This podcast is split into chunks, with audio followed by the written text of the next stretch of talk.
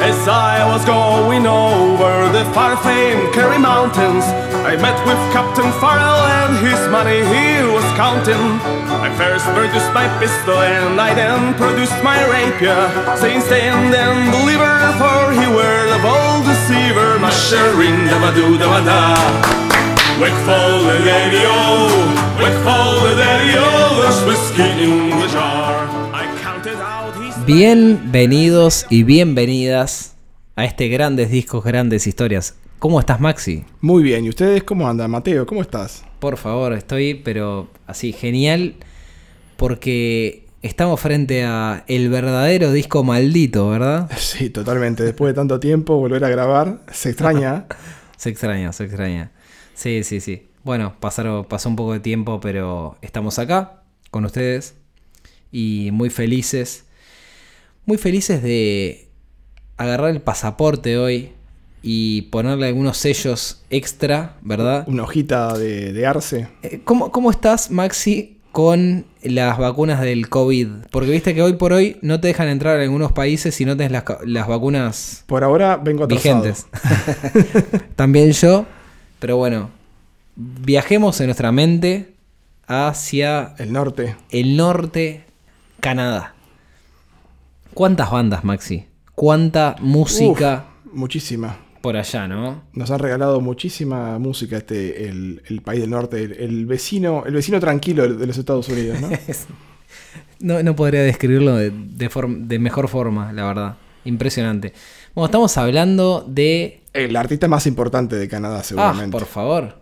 ¿no? Por creo favor. que no hay, no hay lugar a dudas, creo que digo, nos bancamos bien cualquier réplica, pero me parece que si estamos hablando de este hombre, Impresionante, ¿no? y sí, yo creo que Primero, darle.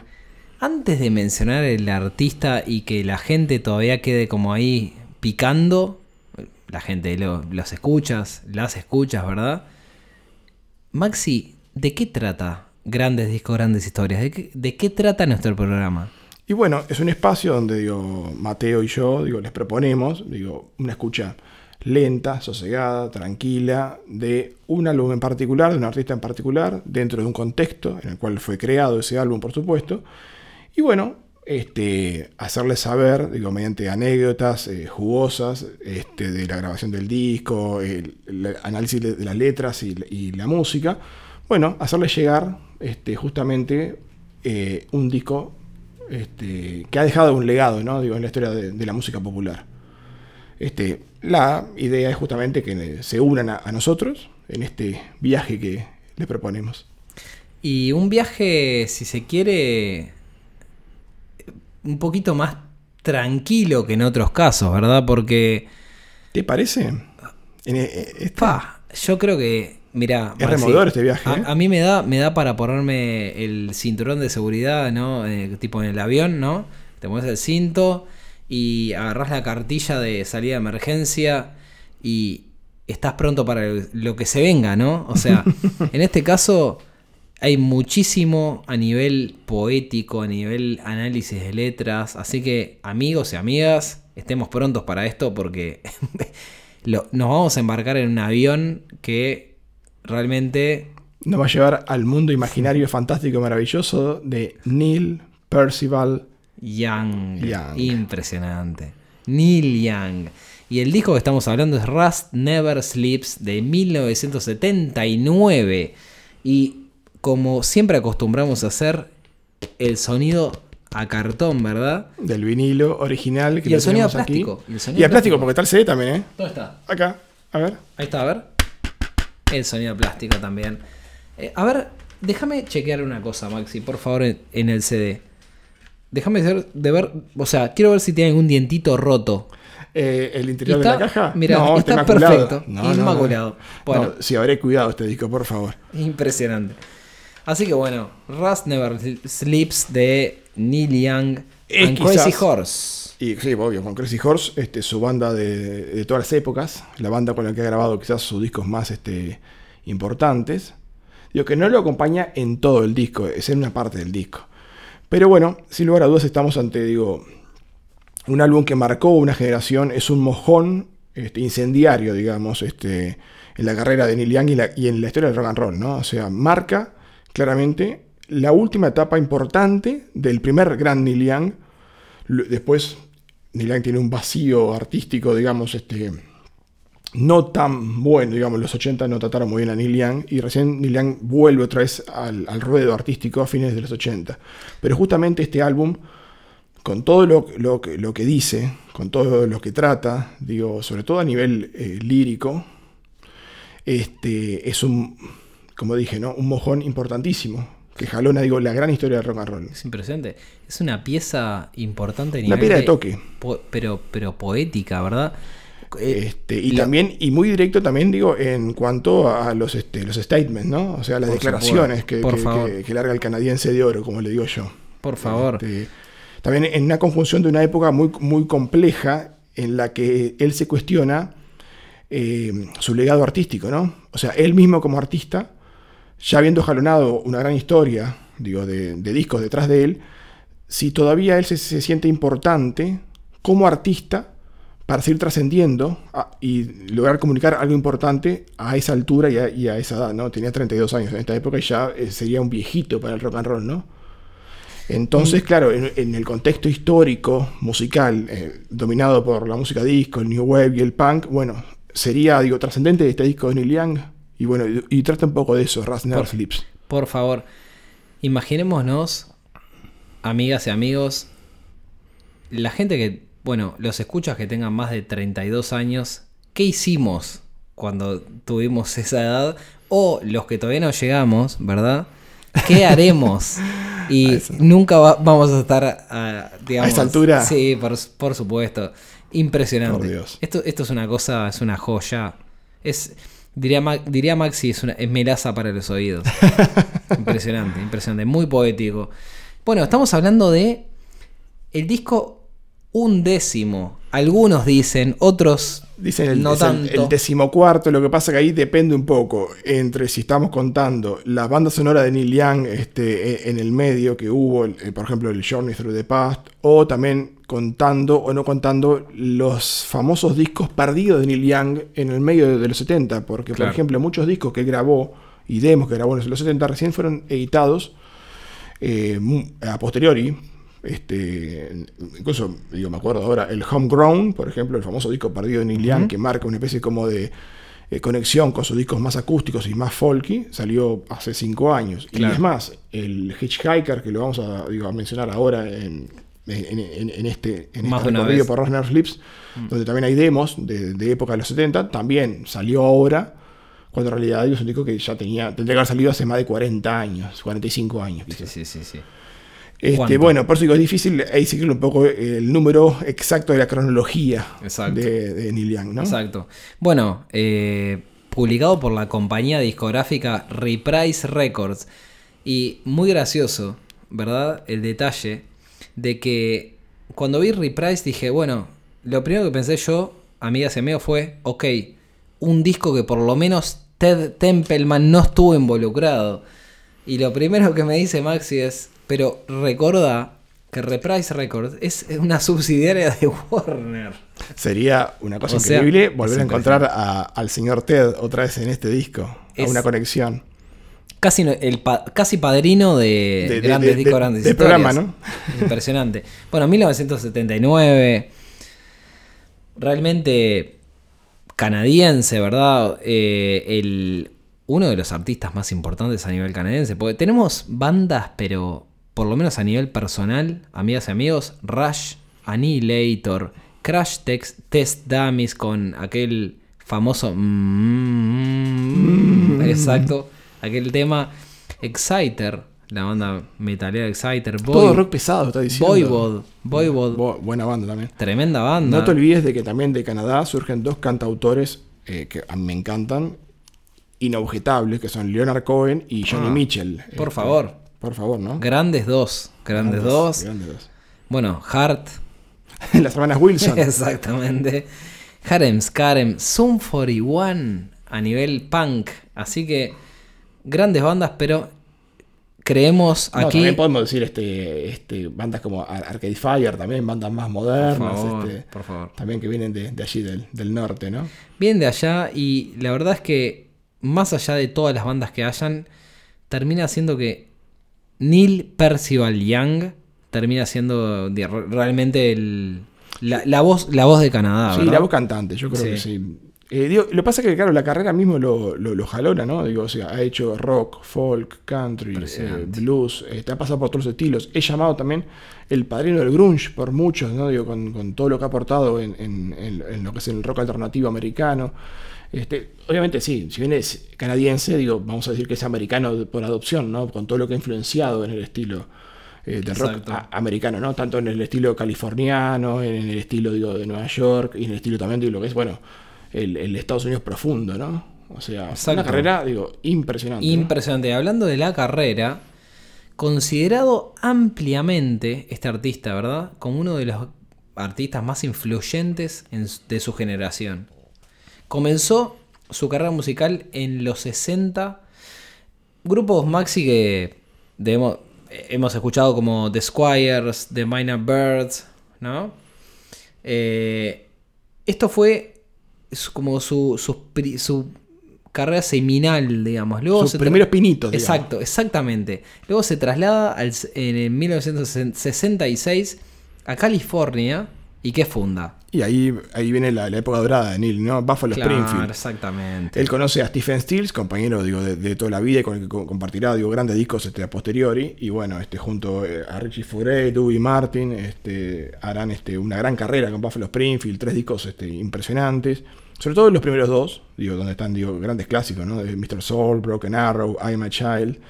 Y después hasta que larga su carrera solista, ¿no? A, a fines de los 60.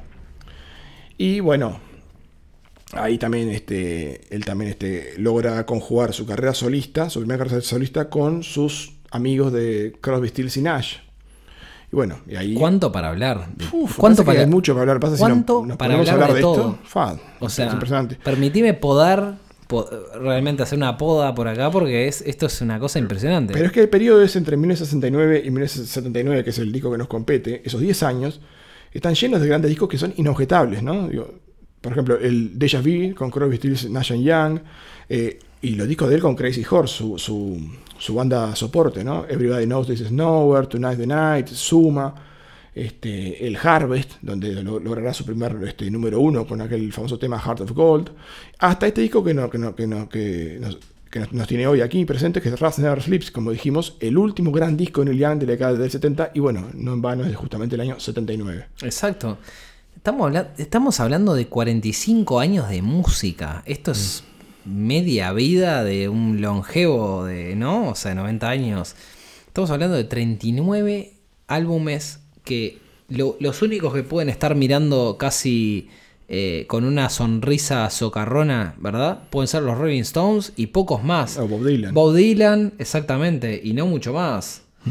Eh, es, es realmente prolífico. Y bueno, eh, Neil Young ingresó al Salón de la Fama del Rock and Roll como artista, como miembro de Buffalo Springfield, ¿verdad? Y a su vez también como artista solitario, o sea, dos veces, lo cual es eh, comparte con no tantos artistas, El honor de entrar dos veces en el Salón de la Fama del Rock and Roll. exacto.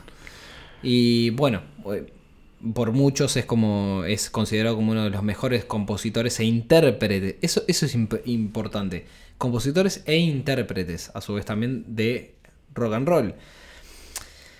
Se mar, eh, digamos, él eh, generalmente se caracteriza por letras marcada, marcadamente personales, ¿verdad? A nivel eh, crítica social, a nivel, a, nivel anti antibelicistas, ¿verdad?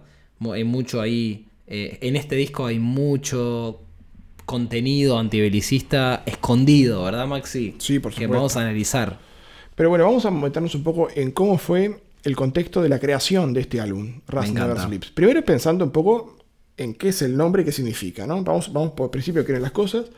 Rust Never Sleeps. El óxido nunca duerme. ¿Qué querrá decir esto, no? Es extraño, ¿no? La, la- la frase. Pero bueno, Neil Young, como este, queriendo mantenerse un poco en la mira todavía de- de- de- del artista rockero, mantenerse joven, él tenía la mira puesta en lo que estaban siendo el cambio de sonidos de época, ¿no? Y como que se empezaba a ver como que los jóvenes empezaban a a consumir más punk, punk rock. Exacto. Y que ya la música que él hacía eh, antes eh, ya era música de viejo dinosaurio, digamos, ¿no? Y él pensó, ¿y por qué no hacer un disco, digo, emparentado con esta onda nueva, más sobrecargado, digo, de distorsión y cantar? O sea, no tanto lo que es la música así, punk, como valor, ¿no? Sino más bien lo que transmite como eh, actitud, ¿no? Las agallas de ir y tocar en vivo y, de- y- y- tocar tres acordes y, hacer lo que me gusta. Como era rock and roll originalmente. Bueno, te van a hacerlo. El rock. Hacer rock. Obviamente sus ex compañeros, este, ex amigos, eh, bueno, no voy a decir ex amigos, ex compañeros digo, de ruta como David Crosby o Graham Nash no estaban de acuerdo diciendo esta es una música de, de chiquilines. Claro. Y lo miraban con un poco como de condes- condescendencia, digamos, ¿no? Diciendo, ¿cómo te vas a meter a hacer esta música? Vos que ya musicalmente sos más culto que yo. Dijo, no, pero es la voz de la juventud y creo que, que hay que escucharla. Es que eran todos medios chiquilines en esa época. Y eran todos medio, medio chiquilines. Pero digo, pero bueno, pero Neil dijo, es ahora, digo, de, digo, de, ponerme las pilas y bueno, y seguir estando en la cresta de la ola.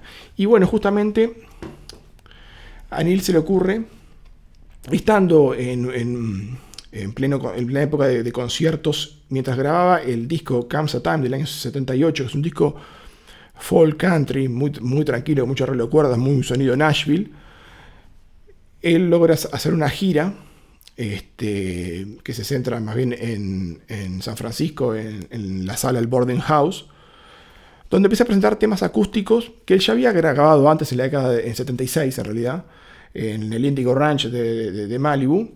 A Neil Young le encantaba mucho esto, ¿no? Digo, de, de como de componer canciones, tocarlas un poquito este, a, a nivel este, que tengan un demo, una, una grabación, y luego ver cómo reaccionaba el público ante este tipo de, de canciones. Siempre, O sea, con, siempre con su fiel amiga, The Old Black. The All Black, ahí está. ¿eh? La Gibson modificada del 53, sí. Exacto, flor la guitarra.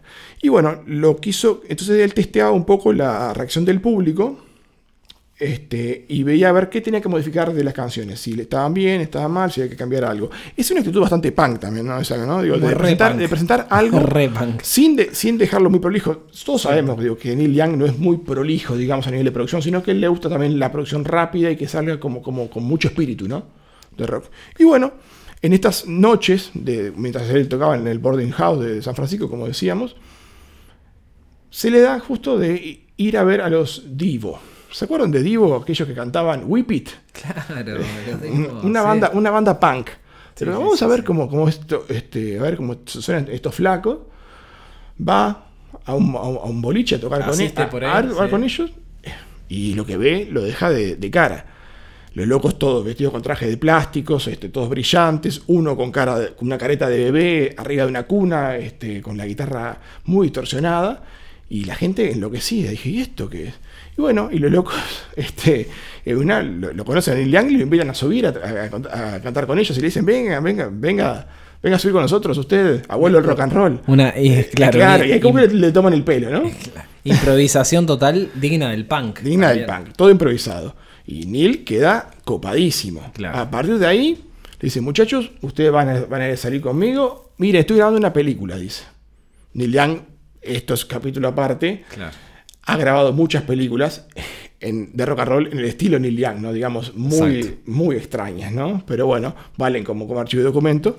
Los invita a los, a los Devo a tocar con él en, en- una película que finalmente fue llamada Human Highway, la autopista humana, que es una comedia clase B, digamos, sobre el, el fin del mundo, que du- duró algo así como cuatro años y pico en grabarse y una pérdida de más de 3 millones de dólares por parte del pobre Neil, un paso bastante desacertado de su carrera, pero bueno, ¿quién le quita lo bailado?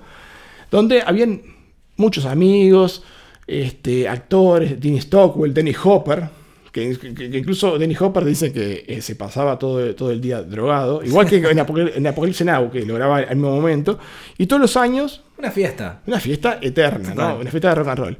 Y bueno, Neil ahí fue, fue puliendo un poco el sonido nuevo, este, eh, punk, punk rock, justamente con los Divo, y ahí empieza a ensayar una canción que va a ser, digamos, el eje del álbum Rush Never Sleeps, que es My My Hey Hey. La versión eléctrica, Impres- la- la- la- impresionante. ¿no?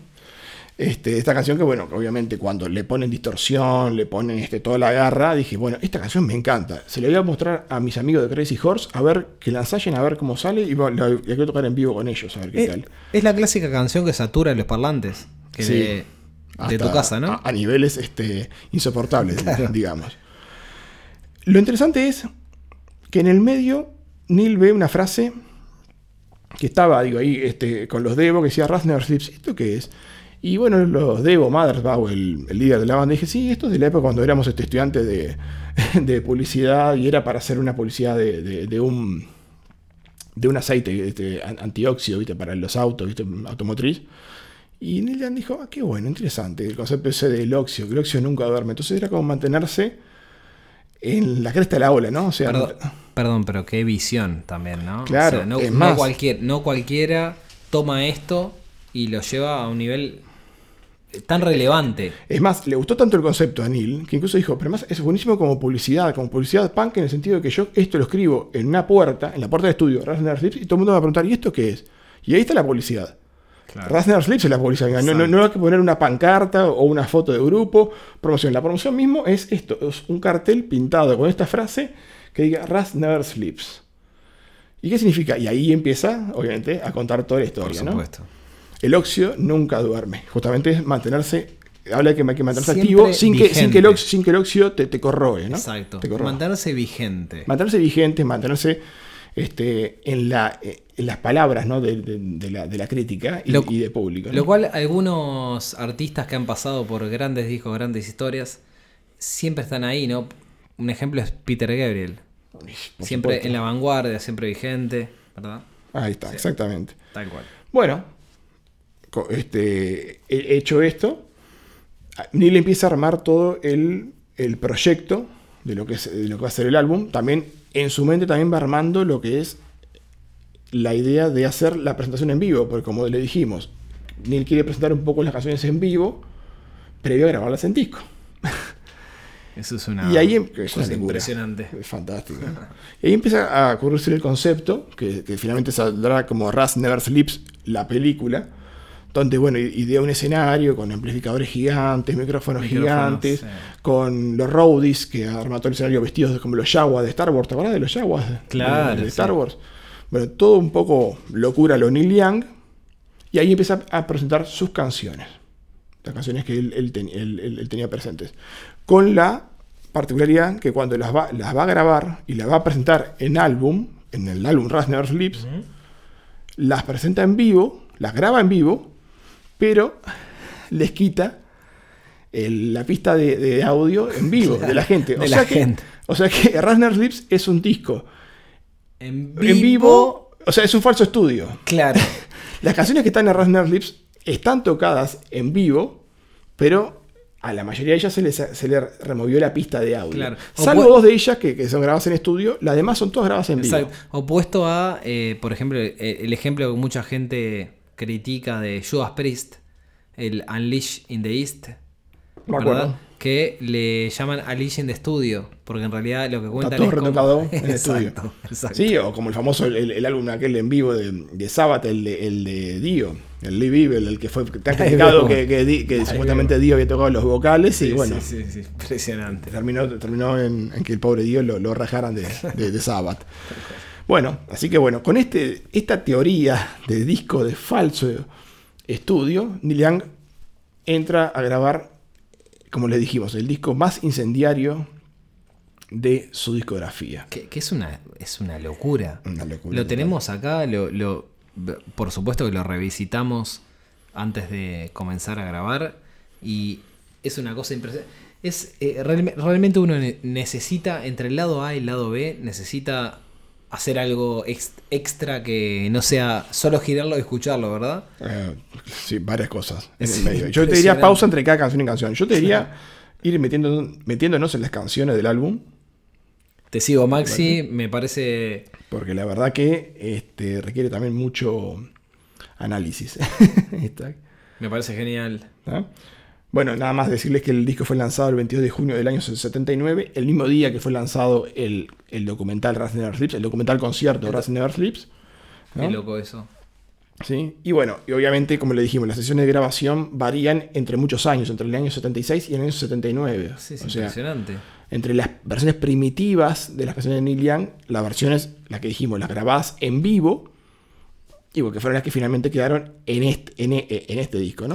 Y hablemos, hablemos Maxi, de, de los músicos antes de meternos en, la- en las canciones.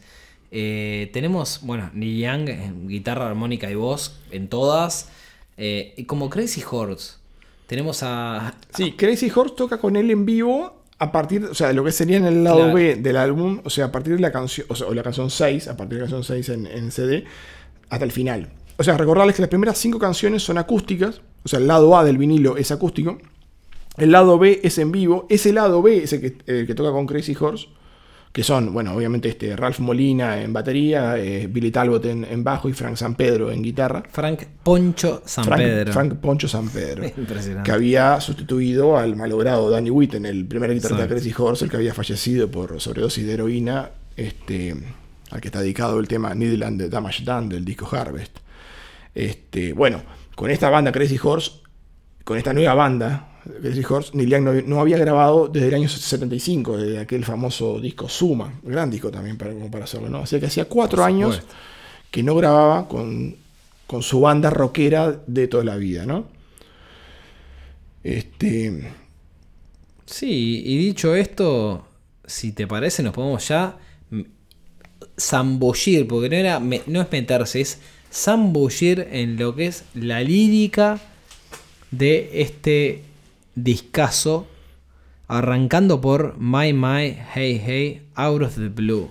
Impresionante. canción, primera canción es de esta, esta canción es la única canción que no es compuesta únicamente por Neil Young, o sea, todas las canciones son de Neil Young, pero esta es co-compuesta entre Neil Young y Jeff Blackburn. Jeff Blackburn era un amigo de Neil Young con el cual había formado con él una banda, digamos, este, una banda en broma llamada The Ducks, Los Patos, que tocaban en el año 77 por los bares de Santa Cruz, en California, este, por 5 dólares eh, a la, a la noche y, por el tenedor. Y bueno, justamente si vos ligabas, justo este, pasar por un bar de eso y justo estaban los Ducks y justo, uy, mirá, es Neil Young. No, ¿qué va a ser Neil Young? Estoy tocando Este por es. 5 dólares. Y, Claro. y bueno, nadie creía que era Neil Young. Y ahí estaba. Bueno, justa, ¿por qué está el crédito a Jeff Blackburn? Justamente porque esta primera canción de, de- de Neil Young, de este álbum, Rust Never Sleeps, va a dar que hablar porque trae quizás la frase más famosa, o una de las más famosas eh, letras De, la- Neil, de, de Neil Young. Sí. Pero que no era de Neil Young. No, la frase no es de Neil Young, la frase es justamente de Jeff Blackburn. Pero bueno, es una de las frases más famosas de la historia del rock and roll. Es este, It's better to burn out than to fade away. Más vale quemarse que desvanecerse.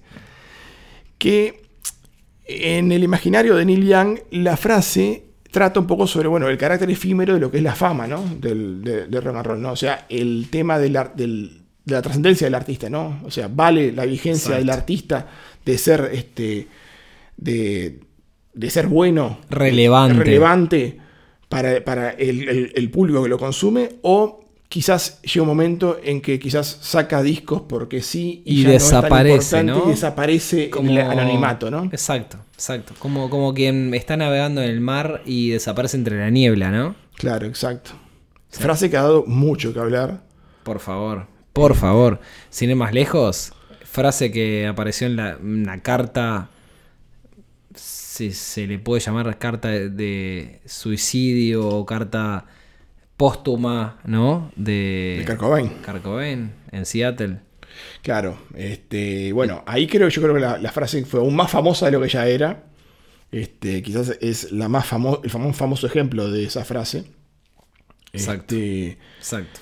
quizás eh, él creo que Kurt Cobain, yo no me voy a meter mucho con digo, lo que es este Nirvana, la música y lo que fue Kurt Cobain como, como músico, pero creo que, claro, creo que pensaba un poco en esa frase en el tema de que ya no era trascendente para la el nivel musical y como que ya no sabía qué hacer, ¿no? Exacto. Y no tenía mucha escapatoria, pero bueno, la tomó con su vida.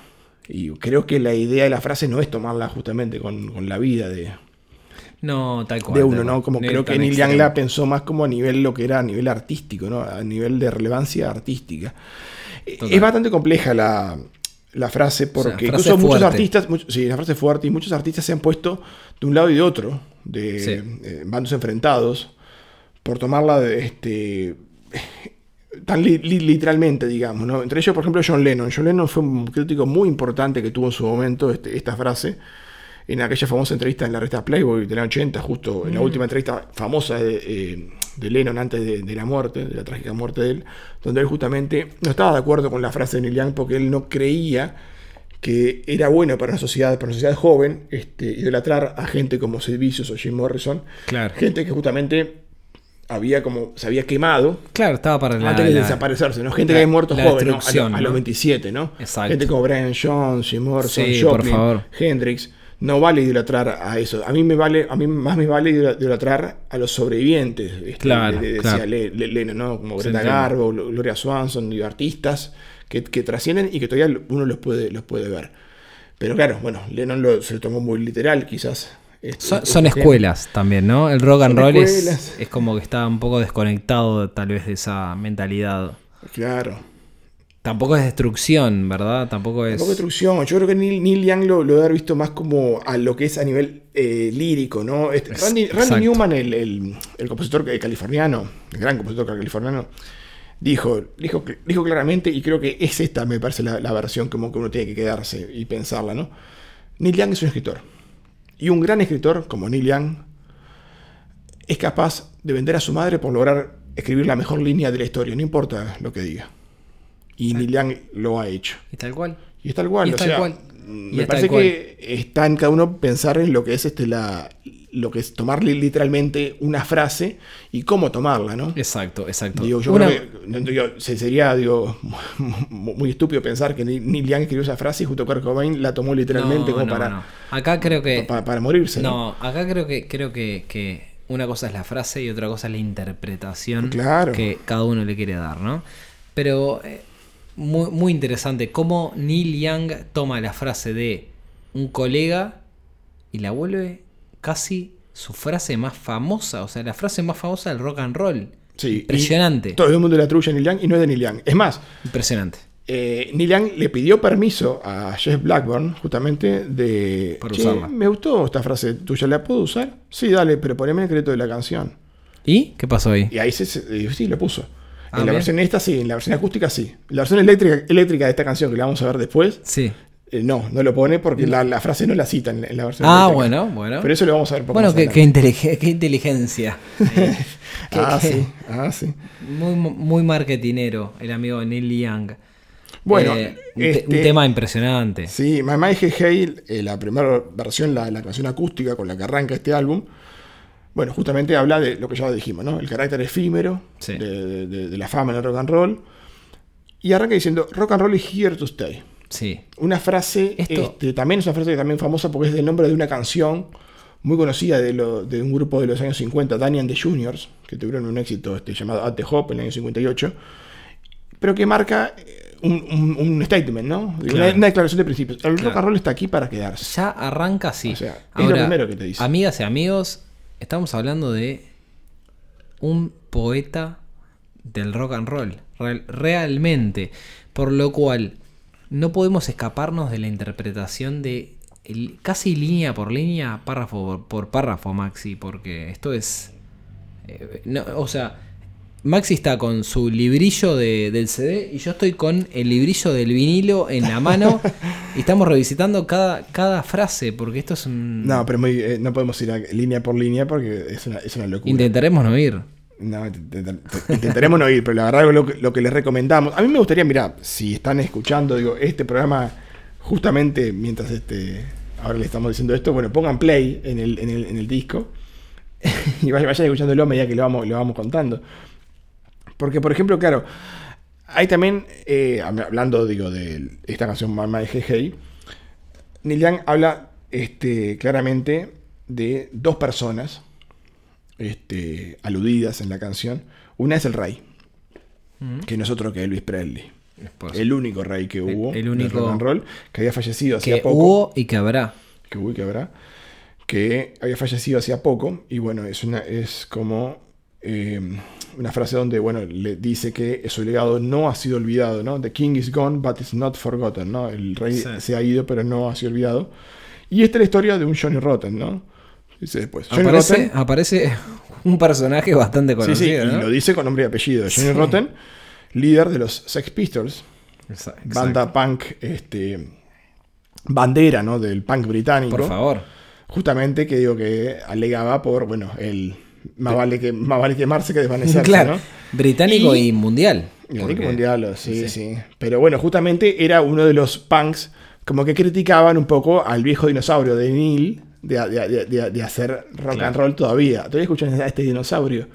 Y bueno, y Neil Aparece- le va a tapar la boca a unos cuantos Aparece- con este disco, ¿no? Claro, el contestatario, ¿no? Un contestatario, exactamente. It's out, it's out of the blue and into the black. Esa parte me encanta. Ah, bueno, esa es una frase que se decía, mira, yo sé que esa frase la habían la decían los soldados este, americanos en Vietnam cuando eh, marca un cambio como de de lugar, es salir de, lo azul y entrar a lo, a lo negro, es cuando por ejemplo entraban en lo que eran la- las trampas del Vietcong, en la, en la selva vietnamita, claro, es salir del cielo, de que estás a cielo abierto, y entrar al agujero, que está Claro, todo negro. Lo claro. que marca es un cambio radical de estilo, de, este, a nivel lo que es la, la metáfora, ¿no? Out of Claro, the blue into the Se black, entiende perfecto. ¿no? O sea, es como cambiar de este estilo y entrar en otro. Que se va a ver reflejado claramente en lo que es esta la rendición de esta misma canción en la parte eléctrica al final de este, Claro. de este álbum, ¿no? Pero, pero Maxi, no todo es tan fácil, ¿verdad? De explicar, porque apenas después de esa frase aparece una frase que dice, They give you this, but you pay for that. Claro. Eso está en Neil Young. Sí. Eso está en Neil Young. Neil Young es cuando cre- crees que, que entendés una, una parte, Claro. ya aparece otra parte que, que- que- Sí, que- te... Siempre hay que leer entre líneas cuando Es vos vas a, es a- a un- a una canción de, de Neil Young. Porque siempre hay, hay algo que te va dejando en el fondo. Este, que siempre hay que ir y analizar, ¿no? Pero bueno, este. Esto es impresionante.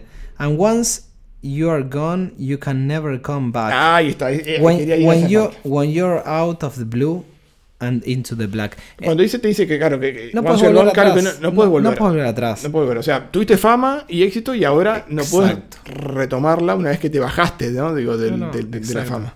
Y esto resuena mucho también con justamente Kurt Cobain, ¿no? Totalmente. Resu- Resuena full. Impresionante. Bueno. Bueno, cuando co- comentaste de The King, The King is gone, but it's not forgotten, ¿no? Sí, sí, sí. This Y- story of the Johnny Rotten, bueno. Piensen ustedes en qué importante ha sido esta frase.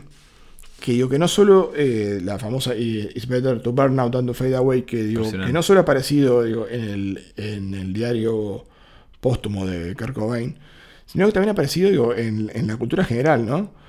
Este, por ejemplo, este, canciones que le han hecho rendiciones a, a esta frase, ¿no? Por ejemplo, Rock of Ages de Def Leppard, en el año 83, recita la, la frase, o Hole, el- el- justamente Hole, la banda liderada por, por Courtney Love, la ex de, de Kurt Cobain, este, también la, la cita en su canción Reasons to Be Beautiful, to be beautiful perdón. Este, Lana del Rey también las hace Mira, también, es- cita también la, la canción. A mí me encanta, por ejemplo, pero la, cuando la frase que aparece en Highlander. Highlander, Sí. por favor. Eh, el otro día estaba escuchando, esto no, tiene que ver, te juro, con, con la preparación del disco, y justo cuando estaba escuchando el disco dije, ah, mira, acá aparece esta frase. Eh, el disco acá no es Magic de Queen, que es la banda sonora de Highlander, y en la canción Give Me the Prize se escucha una parte de la, de, de la, de la película donde el Kurgan, el, el malo de, de Highlander, menciona justamente la frase, It's better to burn out than to fade away. Como acentuando un poco el, el carácter de lo que se trataban este, en la película los, los, los, los, los inmortales. ¿Te. Que era, Sí, sí. era, era- era trascender en la vida, bueno, o, o- Exacto. o morir, ¿no? Digo. Es importante también es este, Sí. recalcarlo. Yo tengo eh, personalmente un problema últimamente con Queen por la película, pero bueno, eso tal vez. tal vez bueno, Que no te afecte, que no te afecte. No, seguramente. Queen es va- una gran banda y, y va a estar aquí en Grandes Discos Grandes Historias en cualquier momento. Bueno, eh, yo siempre recuerdo a Rami y, y su- y sus dientes. Y, bueno, Rami en fin. Malek. Exacto. Así que, bueno, eh, próximamente lo, lo, lo, lo- analizaremos. Bueno, está bien. No, no, eh, También, no, también decirte Una también que, por ejemplo, eh, también las rendiciones de esta canción, eh, El Out of the Blue into the Black, aparece citado por eh, el maestro de terror Stephen King en It, la novela It, en, en uno, en uno- Por en favor. uno de sus capítulos. el globo rojo Sí. flotando por ahí. Es más, perdón. En la última versión de It, en la, la parte 2, este, de, la, de, la, de, la, de, la, de la remake, digamos, eh, Stephen King hace, hace un cameo, hace de un eh, vendedor de. En, en un- en un- una, en una tienda de, de- de- aparece él como vendedor, es el mismo que aparece. No, y tiene una remera de que de Harvest Moon, de Neil Young. No, increíble. claro, Qué, claro, es a propósito. Impresionante. propósito. Si bien él dice que es más fanático de Springsteen que de Neil Young, pero bueno, está. ¿Cuánto cameo a nivel de Stephen King? Siempre recuerdo el. Tiene- tiene algunos, Sí, siempre recuerdo el Creep Show. ¿No? Mm. La, la- aquella película Creep Show en el cual aparece el niño eh, con la revistita y demás. Es el hijo de Stephen King. Ah, El- ese bueno. niño es el hijo de Stephen Muy King. bueno. Impresionante. ¿Cuánto cameo a, a- a nivel Stephen King hay? Pero bueno, sí. Bueno, ya ven lo que Tema ha sido impresionante. la canción a nivel este, Es la que abre el disco. Y es la que abre el disco. Es la que abre el disco, acústica, hermosa. Por favor. Se escucha, como le dijimos, un poco del audio en vivo de la gente que después es removido para escuchar eh, y apreciar lo que es este Neil Young y sus dotes con la guitarra acústica. ¿no? There- there's more to the picture than, the meet, tha- than meets the eyes. Espectacular Eso está frase. buenísimo. Es como. Hay- hay- es- eh, justamente es. Hay más de lo que vos Sí, sí, sí, pensás que podés- hay, claro, de lo que ver, ¿no? ver. Como Exacto. diciendo, mirá y lee entre, li- entre líneas. Exacto, exacto, exacto. Bueno, ese es el primer tema, ¿no? Bueno. o sea, que ya da para, para Ya, escucharlo. para escuchar, analizar, sentarse pensar, cuestionarse, la trascendencia, la vida, tantas cosas. Y ahora, Maxi. Nos metemos con la más ah, hermosa por lírica favor, por favor, creo del álbum. Yo debo decirles, amigas y amigos, que para mí es el mej- la mejor canción del disco y estoy siendo. Me estoy acelerando porque la realidad es que hay muy buenas canciones. Pero esta canción. Son, son todas muy, muy clásicas y muy buenas. Esta para mí eh, Es tiene, impresionante, tiene la Maxi. lírica más hermosa, creo que a nivel, a nivel poético. Eh, A nivel también eh, hace una rendición un poco a, a Bob Dylan, ¿no? Que es uno de los ídolos de, de Young. Incluso ya al inicio de la canción ya te marca un sonido de, de armónica. Impresionante. Como Ya para- te para lleva, ver, te como lleva diciendo. al- ah, al- al por, lugar acá ¿no? vamos. Por acá vamos. Exacto. Bueno, Y bueno, Thrasher. Thrasher. ¿De ¿Por, qué dó- va- por de dónde qué- empezamos, ¿Por dónde- Maxi? por dónde Por, empezamos? favor. Y bueno, empecemos por el An- principio. Análisis de vamos, la letra. Vamos con la letra y vamos a ir por el principio. Vamos a intentar ir, no línea por línea, pero bueno, vamos a, a- a ir comentándoles. Primera general, persona, primera persona, para empezar. Sí. Primera persona, ¿no? Sí. Él se sitúa en primera persona, escondiéndose de. eh, en realidad habla they, habla de ellos. Sí, porque, They were. Sí, eh, claro, e- ellos se estaban esc- escondiendo detrás de, lo- de, lo- de los, de los, de los fardos de. la- los pajares, digamos. Exacto. Los hay son los, los pajares, ¿no? Y dice, they were planting in the full moon. Y ahí ya te das cuenta que hay algo que está mal, porque estaban plantando en luna llena cuando todo el mundo sabe, como todos los granjeros saben, se debe cosechar en luna llena. Y Neil Young lo sabe muy bien porque él tiene un disco llamado Harvest y un disco llamado Harvest Moon. Bueno, Así que ya te marca de entrada una pauta de que hay, de que hay unos ellos que, con los que no está todo bien. Claro. Pero Neil Young hace a través de toda la canción una especie como de visión, eh, digamos, geográfica y hasta te diría, este, no solo geográfica, ¿no? sino este, a, a nivel de lo que son lo- lo- los grandes paisajes este, geológicos. claro. De la época y de digo, la zona. de- de- de la tierra y la zona, ¿no? Sí. Este, pero lo que me, me encanta a mí, digo, de, de la letra, claro, es como que habla a nivel de una experiencia personal. Descri- de- descriptiva de- full. eh, Fantástica. Me hace acordar mucho al Desolation Road de, de Dylan, por ejemplo. Por favor. En el que, claro, en el que él se pone digo, en el papel de lo que es el, el campo y, y- y la visión digo, de, de los grandes, este, las grandes planicies este, americanas, y a Él su está vez com- comparándolas con, digo, con, con- con formaciones geológicas este, como el, el Gran Cañón, ¿no? Claro, él está ahí, pero está como. Yo lo que siento, eh, como, como yo lo interpreto, Maxi, es que él está, pero es un outsider a la vez. Está, pero no está. Es como que narra como parte de, pero que no quiere, no quiere ser parte de. Sí, como que lo ve a la distancia. Exacto. se, es como que se da cuenta de que, claro, que de que como parte también de su vida, ¿no? Toda la visión campestre que tiene de eso y a su vez también lo, lo contrasta con la visión más urbana y moderna de- del mundo que le, toca vivir. Entonces, claro, este, él, él se da cuenta como que, como que ya no es tampoco, digo, eh, su vida, su estilo de vida, ¿no? De cuando él era joven. Él añora un poco lo que era el pasado, el pasado campestre, y a su vez, claro, y, y lo contrasta con, con la, con, urbanidad del, del día a día, ¿no? Sí, es impresionante. A mí, a mí me, me- me- re- realmente me resuena mucho la parte que dice. Bu- Bueno, dice. But the light of day was, was on them. Was on them. Como que está como en ellos. Como ahí la visión como que está por fuera. Dice. They could, they could see the, th- the, the thrashers coming. Sí, porque Thrasher... ellos. Ellos. Siempre ellos. Porque ¿no? hasta ahora, sí, hasta ahora no lo hemos este, hablado. Thrasher en realidad son la- es una trilladora, trilladora Claro. de trigo, ¿no? Exacto. Marca el Thrasher, eh, hay como, como no solo digo, lo que es este, ver la marca del modernismo ¿no? en, en el, en el campo, sino que también lo marca como, como algo que marca también el final, ¿no? el final del camino. El Como- cambio. Como, como Es el una- cambio. Un cambio, ¿no? O ¿No? una muerte también, ¿no? Exacto. Porque cuando vas a leer la letra y leerla, digo, en- entre, entre líneas eh, de, de- de todas estas definiciones este, hermosas, este, de, de, por ejemplo, de- de- del águila que se eleva, eh, del, de- del antiguo río que, que- que se curva, este, de ver a mis, a mi- a mis antiguos compañeros y dónde estaban perdidos en los cañones de cristal, Claro, cuando, claro. cuando el filo sin el filo el, el filo de, de la ciencia este slash de Parley Gates no como que como que romp- rompió y desbarató la- la- la- las, las puertas perladas Exacto, pero es una crítica, como vos decís, a ellos. Pero a su vez también él marca, dice, dice, en un momento dice, They, could see the thrashers coming and the water shone like diamond, diamonds in the, in the, in the dew. Entonces, lo que él lo que refleja es todo eso que comentaste, pero que casi es como, como es como perfecto igual. Sí, tiene como un- Mirándolo de un- afuera. Un, nivel etéreo, eh, hermoso mirándolo de- desde afuera. Pero él te, te lo va criticando. ¿Y a qué va esto también? Exacto. Porque va- vamos ahora digo, a, a lo que va. Porque una cosa es la lírica que nos transmite. Este, Que es hermosa. es hermosa, digo, que lo que es lo que está diciendo realmente, ¿no? Esas descripciones fantásticas de, lo- de- de estos landscapes este, americanos. Pero está el secreto. el secreto- ¿Qué pasa por detrás, no? Claro.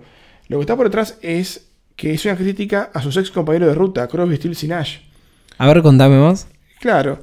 Él se separa de Crosby, Stills y, y Nash después de un momento como que no tenían este, un objetivo creativo común. Claro. Y lo ves este, claramente en frases este, de, de Young que dicen, por ejemplo, They had the best selection, tenían la mejor selección. Claro. They were poisoned with protection, fueron envenenados con protección. No había nada que ellos necesitaran y no había nada para, para encontrar. Se perdieron en formaciones de rock o se volvieron mutaciones de, de- de bancos de parque. ¿no? Es- es- y so I got bored, so- por eso me aburrí y los dejé allí and left them there. They were just dead weight to me. Ellos eran ya un peso muerto para mí.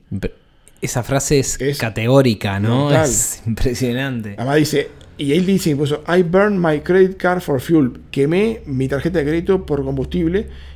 Headed out to where the pavement turns to sand. Me dirigí es- hacia donde el pavimento termina en la arena. Parece Pa, una, ese- una frase de Springsteen, ¿no? Claro. Ese, Este, es, ese una es el, primer momento del cambio. Es donde se genera el cambio. Es él observa, no lo puede creer, pero en un momento es, se lleva el cambio. Y es cuando quema su credit card for fuel. Claro, y acá hay Para algo para leer entre líneas de esto, ¿no? Porque el tema de, este, fui por el pavimento hasta donde termina y se convierte en arena. ¿Ustedes Impresionante saben cómo se llama el último disco que Neil Young grabó con Crosby, Stills y Nash? Decime. Four Way Street, autopista de cuatro carriles Claro. y del año 74. 7-4. ¿sí? Sí, sí, sí. sí. ¿Y cómo se llamaba el primer disco de Neil Young solista después de separarse de Crosby, Stills, Nash and Young? También del año 74. Se llamaba On the Beach. Ahí tienen. Ahí el me, pavimento ahí me cierra el. y la arena. Así que me dirigí hacia donde el pavimento termina la arena. O sea, ahí te das cuenta que él decidió tomar su carrera solista, dejarlos a estos dinosaurios, este, que eran un dead weight, eran un peso muerto para él, que ya, no, que ya no le servía este, a nivel creativo seguir con ellos, y él se, él se encamina su, su- su propia carrera, ¿no? Este, tiene visiones también este, hermosas de cuando, Cuando- él, él- él era joven, aquel, Sí. a- aquel episodio que ven en la, la tele sobre un, un episodio en el Gran. Cañón, Cuando de- dice- pero- western. Pero eh, enseguida de, de la parte esta del, pav- del pavimento que se, se convierte en, en- en arena, dice, with a one ticket to the land of truth.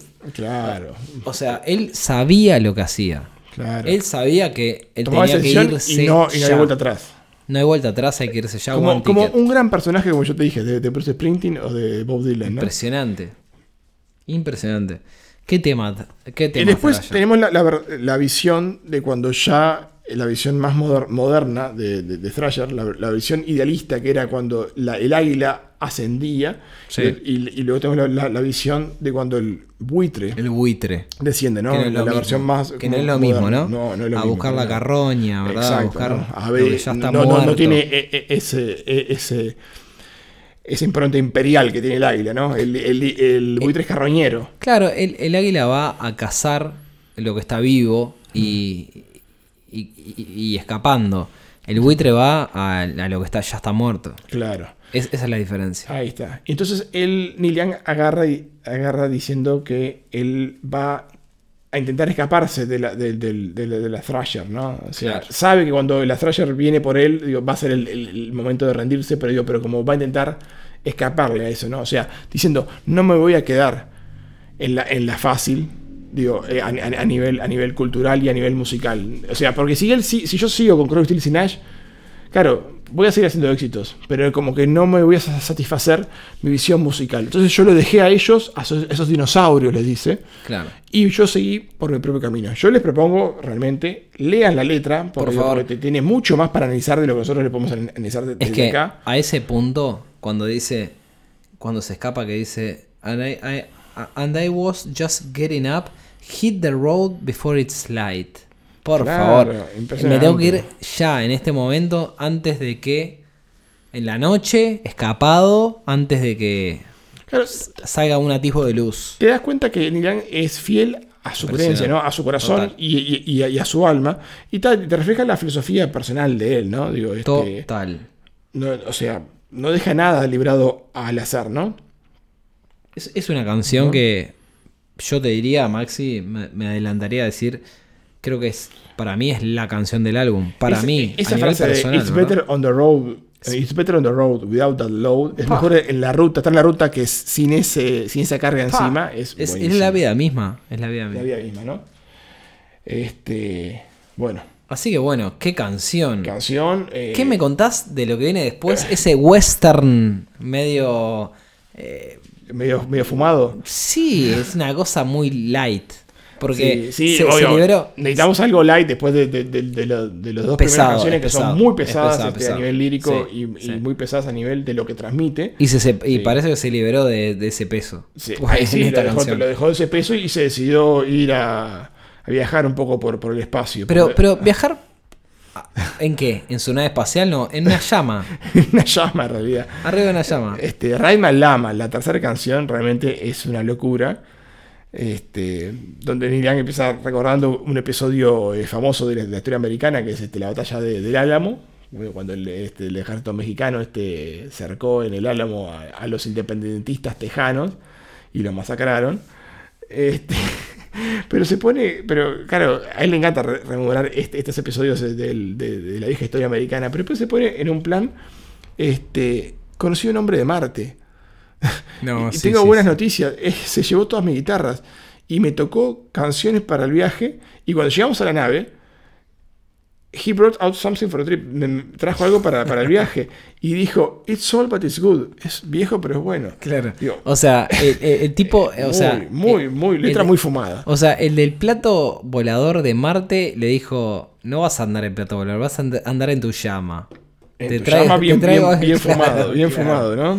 Además, Te imagínense, algo imagínense el viaje, el viaje que le propone, ¿no? Este, cabalgar en llamas desde Perú a Texarkana. Ustedes saben que hay 5.364 kilómetros. Que lo buscaste, Maxi. Sí, Hiciste lo los deberes. Quería saber, quería saber deberes. distancia había. Impresionante. Porque realmente no me imagino cabalgar en llama por 5.300 kilómetros. No me, no me imagino ca- cabalgar en llama por 2 metros. Sí, sí, sí.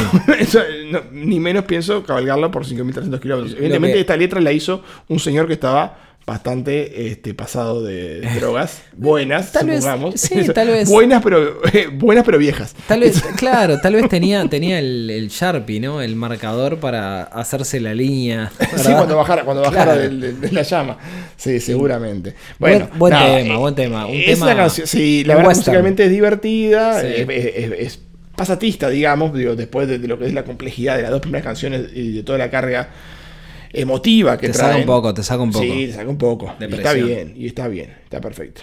Bueno, ¿Qué, qué pasa después, Maxi? Para mí, yo no quiero aventurarme, pero me parece que es, para vos, me parece que es uno de los temas que te toca más la fibra. Sí, ¿no? sí, sí, totalmente. Es más, es la canción que, prim- que primero me enamoró de este álbum. Eh, hermosísima canción, por favor. Este, porque además, este, me la habían enseñado guitarra, yo obviamente digo, apenas la, la- la podía Interesante. este, ejecutar. Rascar Y eso que es fácil, es fácil porque es, es, es, en re en el, el- el ritmo. Este, casi, Como, casi todo. como- como dicen algunos, algunos guitarristas Este. famosos, dice, algunos tocan la guitarra y otros la rascan. Mm. Y bueno, y bueno, y- algunos, algunos la rascamos, ¿no? Alguna, yo digo, ni, ni llego ni, ni a poder rascarla. Pero este tema, sí, la verdad me puede, porque líricamente también es hermoso. Creo que a nivel lírico está un poco por debajo de Thrasher, pero tiene unos pasajes este, como, conmovedores. Yo- lo que pasa es que es, es más dura, ¿no? Este, sí. Habla de su, no, de su no sangre, es fácil, ¿no? ¿no? No es- sí, habla de sus Un ancestros, poquito de su... de su sangre india. Mm. ¿no? La canción que estamos hablando es Pocahontas. ¿Se recuerdan ustedes a, a Pocahontas, este, este, una india na- nativa americana del siglo XVII que era muy amiga de, la, de, la co- de la- de las primeras colonias este, blancas en Estados Unidos, de Jamestown, en, en- en Virginia? Y bueno, fue famosa porque estaba enamorada de John Smith, el líder de la colonia este, de Jamestown, y bueno, evitó que su padre, Powhatan, le, le cortara la cabellera a, a su amado John Smith, poniendo ella la cabeza en el cadalso en lugar, en lugar de él, por encima de él, ¿no? Para que Powhatan no, no lo matara. ¿Qué te Es una imagen ¿Qué este, te parece? icónica, ¿no? Este, y es muy querible porque Pocahontas es- represe- representa algo así como el entendimiento entre lo que es este los pueblos nativos americanos con el hombre blanco. Exacto, Lamentablemente, exacto. La política, más la que política, nada, sí, ¿no? lamentablemente es quizás uno de los pocos ejemplos de buena voluntad entre ambos pueblos. Sí, sí. Que se conocen. Porque- que sí, porque la verdad que la canción, este, si bien habla un poco de ella, lo que habla en realidad este, de entrada es sobre una masacre, ¿no? Perpetu- Perpetuada por el hombre blanco contra el nativo americano, ¿no? Exacto. Eh, me encanta, me encanta la- la- lo que me encanta de la canción es que eh, líricamente empieza con unas imágenes muy bellas y, y- y evocativas. Sobre todo las dos primeras frases, que es Aurora Borealis, la aurora boreal, Impresionante. y Icy Sky at Night, el cielo, el, el cielo gélido en la noche.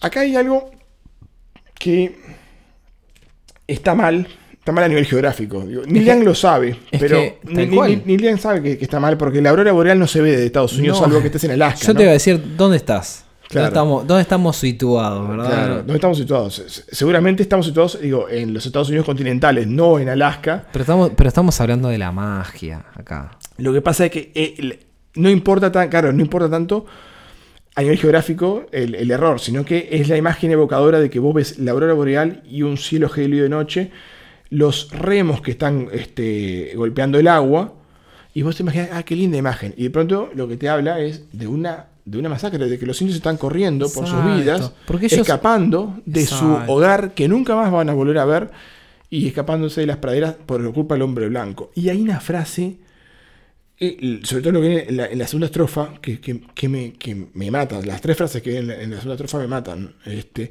nos asesinaron en nuestra tipi y abatieron a nuestras mujeres. Y esta parte viene acá. They might have left some babies Pa. crying on the ground. Pa. Debieron haber dejado algunos niños, Pa. bebés, llorando en el suelo. Eso siempre Neil Young con esa, esa analogía con los bebés. ¿No? Bueno, ro- eh, bueno, Rocking in the Free World Ah, también. sí, claro. Sí, sí, sí.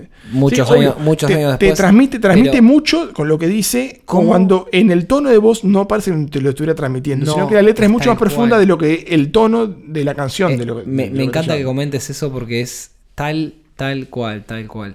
Es impresionante. Esa parte te, te deja. Y bueno, y luego habla de lo, desarma. de lo que es el, el contraste, ¿no? O sea, bueno, pero ta, pero esto pasó. But the fire sticks and the wagons come. O sea, vinieron los, los palos de fuego, fire sticks. Los palos de fuego son las eh, escopetas, los rifles, Exacto. como le llaman eh, este, los indios a la- las armas del hombre blanco. Y and the wagons come, las, las carretas, ¿no? And the night falls on the setting sun. Y, y el- la noche cayó cuando antes tenían, tenían el, el sol, el- el sol, digamos, ¿no? O sea, como cambia la vida de- del nativo americano para siempre, ¿no? Cuando llega la conquista del hombre blanco, Ya está. se acabó, se acabó este, la tierra Se- idónea para ellos. Claro, ¿no? se acabó el, la, la aureola, la aureola borealis, que no existe, pero que es. Claro, pero era como una, una visión, ¿no? idealización digo, Exacto, del, exacto, del- exacto. romántica del, Tal de- cual. del indio, ¿no? Y después acá tiene como unos flashbacks Neil Young, ¿no? Como que habló de ese pasado y luego él se transporta como al presente y como que ve que está como un poco como, como solo, digamos, ¿no? En, en- en el mundo, ¿no? Cuando dice, "Ma- masacraron al búfalo y ahora veo a, lo- a lo- a los taxis que pasan este, cerca de, de mis pies Sí, y, es impresionante y no, eso. entien- no- y no entiendo, digo, porque claro, mis ojos quedaron este, en blanco, ¿no? Pero está, pero puedo ir al altillo de, de- de mi casa y puedo agarrar mi manta india y tengo una, un- la pipa para, para compartir, pero claro, pero ¿con quién? Si estoy solo. Sí, sí, sí, es como que él, claro, como que siente que hay un vacío existencial con toda la cultura que él... Porque los mataron a todos. Claro, después lo mataron a todos. Quedó alguno Y por no ahí. quedó nadie. Sí. Y bueno, después empieza como a, a- a fantasear, claro, ojalá hubiera vivido como esa época y, está, y haber estado con Pocahontas. Incluso se permite fantasear sexualmente con ella porque quiere dormir con ella. Y luego viene la, la- la parte, la parte más divertida. Trae cuando- a, un- a un, te- a un tercero en discordia, discordia, que también es un activista por los derechos nativos de americanos, como Marlon Brando, Claro. Que lo trae a ¿Quién colación en la canción. ¿Quién Este, más? bueno, Marlon Brando, ustedes saben, este, cuando rechazó el, el, el Oscar este, por el padrino, había mandado a, a un representante nativo americano a que lo representara, ¿no? Este, y bueno, justamente este, hace una especie como acá, como de trío, acá Young con Pocahontas y Marlon Brando. Es ¿no? genial esto que, como que dice. Y- y- y tal, y tal contar vez. historias. Claro, dice tal vez Marlon Brando eh, estaría por ahí en eh, sen- eh, by the fire, como sentado en la fogata. Claro, en el, foto en el, en el hablando, claro, hablando, Historias. hablando simplemente de Hollywood. es genial. And the good things de. Claro, de- y, lo, y lo bueno que tienen para alquilar en Hollywood. Exactamente, Claro, to tiene hire. una sorna muy grande, ¿no?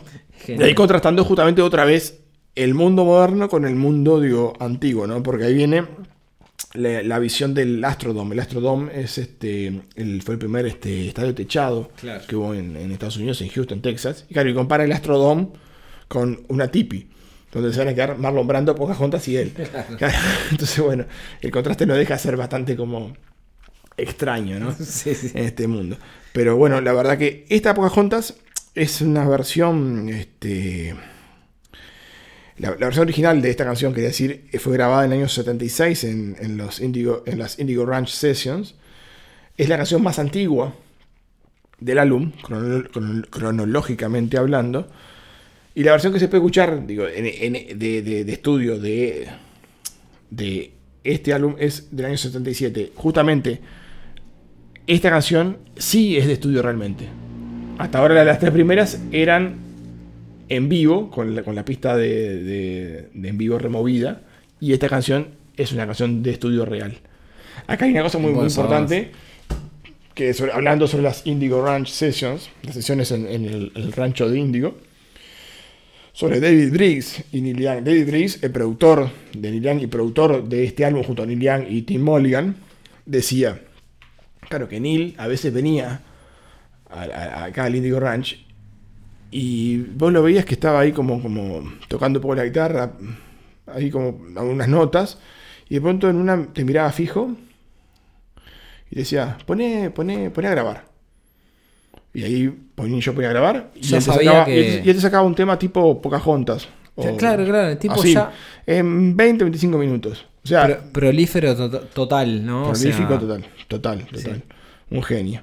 Eh, bueno, un entendimiento muy particular, ¿no? También entre David Briggs y Neil Young, contado por ambos, ¿no? Admiración entre ambos, ¿no? Pero cuando productor y músico se admiran mutuamente y, y uno entiende al otro este, cuáles son los puntos y las cosas a corregir sobre una canción, ¿no? Eh, bueno, fantástica. Pocahontas para mí es de las canciones más hermosas que he escuchado de, de Neil Young y de, de herma- hermosa rock and roll. La pueden escuchar también, además de en este álbum, en la versión, en la Unplugged de, de MTV de los años 90 y en el, en el en vivo de Neil Young con Chrissy Horse, el Year of the Horse del año 97. Este, no, no, fantástica.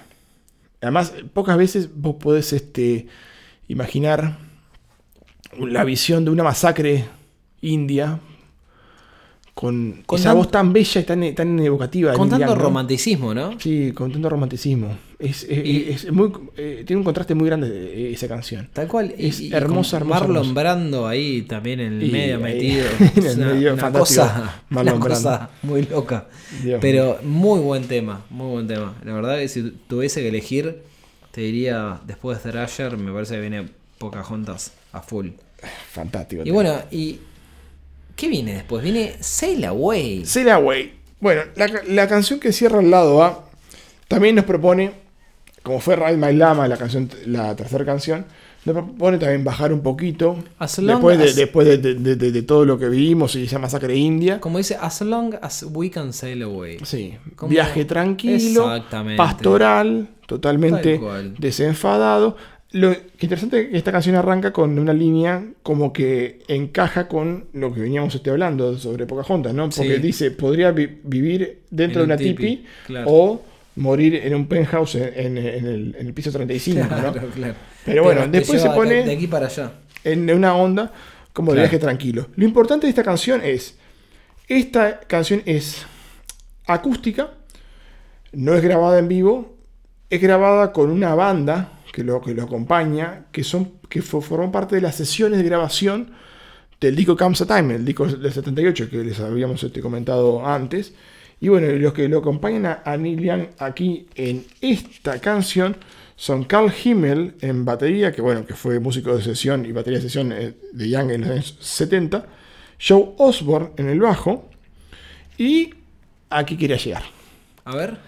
A ver. Nicolette Larson, la vocalista. Nicolette Larson, Larson, sí. Larson. Había sido muy famosa porque en el, mismo, en el disco ese Comes a Time del 78 canta una versión de Lotta Love y canta la versión de Four Strong Winds con Neil Young que la hacen famosa, lo que promueve que ella lance su carrera solista con su primer álbum llamado Nicolette del año 78 justamente y donde, donde, donde consigue este, su propia versión de Lotta Love, una canción que la deben de haber escuchado hasta el hartazgo este, en la noche de la nostalgia, sí, ha, ha- ha salido por ahí, donde también la acompañan, digo, en ese álbum, músicos como, mira, te voy a decir unos músicos y a ver si te suenan a ver de algún lado, ¿no? A ver. Michael McDonald, Bill Payne, Ronnie Montrose. Mm, conexiones. Correcciones. Adivina quién produce Ay, estos dos primeros álbumes de Nicolette ay, para, Larson. para, para. Me estás, me estás, si me estás hablando de Montrose, me estás hablando de. Me estás llevando al episodio de Van Halen. Sí. No tanto por Van Halen, sino por el. Aquel Es más, te cantante. dije, es más, te dije Bill Payne. Bill Payne es el músico de Li- Little Feat. ¿Te acuerdas de Little Feat? Little, por favor. Hay, much- hay muchos este, personajillos interesantes. a, a, a Political Blues, Exacto, ¿verdad? El gran exacto. tema que, eh, bueno, Sammy Hagar, eh, ca- cantante en Montrose, y me imagino que el que estaba, el, el umbrella, ¿no? El, el paraguas que estaba por, por ahí en los controles y siempre eh, buscando talentos, no me digas que es Nuestro, nuestro- el padrino de grandes discos, grandes Pero historias. por supuesto. Bill, el ángel del infierno, Templeman. Por Exacto. favor. Ted Impresionante. Esta es la conexión Bill, que hicimos. dije, perdón, ¿viste? Ted. Con Ted Templeman, ¿eh? Impresionante. Siempre hay una conexión con Ted, ¿eh? Ah, es brutal, brutal, brutal. Y mirá que no lo había pensado antes, ¿eh? porque este, claro, Es yo había impresionante. pensado en el, en el sello que era Reprise y después caí en la cuenta que Reprise era una subsidiaria de Warner Brothers. de Warner, Bros. siempre están ahí, siempre están ahí. Bueno, termina el lado A del disco. Buen tema, ¿eh? Recom- Recomendable, tranquilo. Sí, muy sí. tranquilo, muy sereno, como dijimos, muy pastoral. Y lo vas a poner, eh, vas a agarrar el, el- en, en caso del vinilo, lo vas a agarrar, vas a separar la púa, ¿no? Vas a darlo vuelta y antes de poner la púa, por favor, Acompáñenos un poquito, espera, Sí. anda a la ladera, servirte un vasito de, de algo, algo, aprovecha para ir al baño. un ratito. Los que, te- los que están poniendo la lista, la playlist de Spotify, de YouTube, un poco, pongan pausa, por esperen un favor. segundito. Porque se viene, parece que otro disco.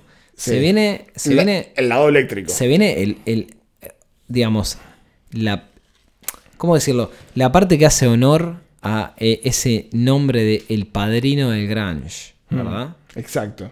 Si tenías altos los parlantes, bajarlos un poco porque te van a explotar. Ahora está explotando. Dejarlo igual todavía en, el volumen que estaba, porque la primera canción por lo menos todavía está digo, a un nivel como para entrar en calor.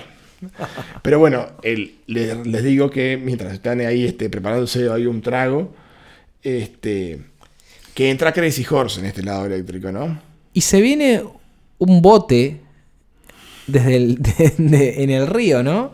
Desde lejos, Look out, mama, there's a white boat in the river. O sea, impresionante. Bueno, estamos hablando de las primeras líneas. ah, impresionante de tema. quizás el tema, eh, la, la letra más discutida de toda la historia de Neil Young, creo. Y uno de los grandes temas de la historia de, de- de él, ¿no? Para mí, entre los cinco mejores de Neil- Young, sin lugar a dudas. Muy discutido. Este, hay blogs y blogs y blogs enteros discutiendo sobre la naturaleza y la letra ¿Y de qué este quiso tema. decir? ¿Qué quiso decir? Sí. Impresionante. Bueno, estamos hablando de Powderfinger. Pa.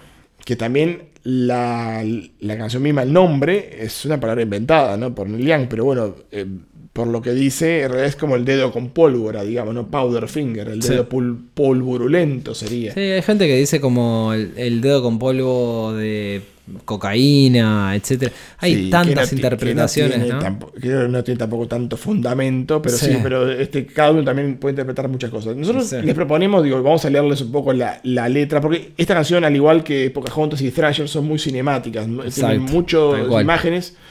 Pero esta creo que de todas esas es la más cinemática, ¿no? Porque es muy literal lo Se que está contando, pero supuestamente deja la intriga de saber eh, lo que te está contando. Se puede, se puede hacer una película de, este- Sí, de esta canción simplemente. Es más, hay, hay, un, hay, hay un videoclip hecho por un fanático ahí de, de la versión de Powderfinger, de la versión, no esta versión la, la que salió en este disco, sino de la versión que salió en el Hitchhiker, que es la versión primitiva de esta canción grabada en el año 76 en el Malibu Ranch, donde más o menos está se ve a través como sucesión de imágenes un poquito la visión de lo que es el Powderfinger.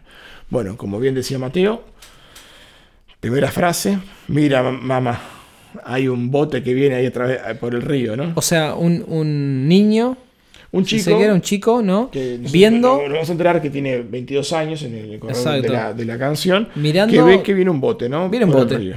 ¿Mm? Este, pero tiene, claro, como una bandera, este, un- un- unos hombres, eh, unas luces, unas luces, unas luces rojas, Y el niño números, ya- al, números al costado. y el niño ya, ya ve, ya, ya siente el peligro, porque Y ya dice, arma, mejor, arma. claro, mejor dice, mejor llama a John, ¿no? Mm. Dice, dice, I think Porque- you, you sí. better call John. Porque no parece que estén aquí para entregar el correo. Mm. Y es verdad. Ahí, y, y bueno, este. Y bueno, está ahí cerca, está a menos de una milla. Espero que no, no- no lleguen para quedarse. Oh, mirá, tienen este, un, un Un arma, dice, ¿no? Y está, haciendo, y está haciendo grandes olas. Quiere decir que se acerca a gran velocidad un bote. Con- Un sí, bote con- con un arma, con números al costado, con una luz roja, ¿no? Todo nos hace pensar que es como si fuera un, un barco de tipo guardacostas. Sí, sí, sí. O fuerza de la ley, que se acercan rápidamente. Da- Daddy's Gun, o sea, Papi no está. papá no está y mi hermano también se acaba de ir. o Está sea, cazando en las montañas. Claro.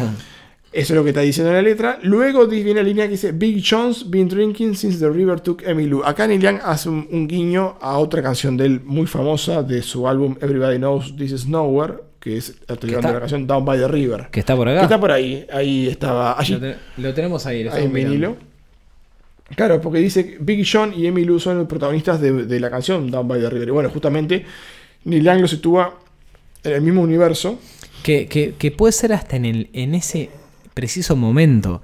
en que Big John fueron- Big John, mata a, Emmylou en Claro. en, en el río. y Big bueno, John se fue a hacer un, un trámite, ¿verdad? Al río. Y bueno, quedó este, este chico Solo. solo con la llamando a la mamá, ¿no? Solo. Y bueno, este, bueno, la providencia lo dejó allí. Este, ¿Y ahora qué hago? Y solo acabo de cumplir 22 años. Y me estoy preguntando qué hago.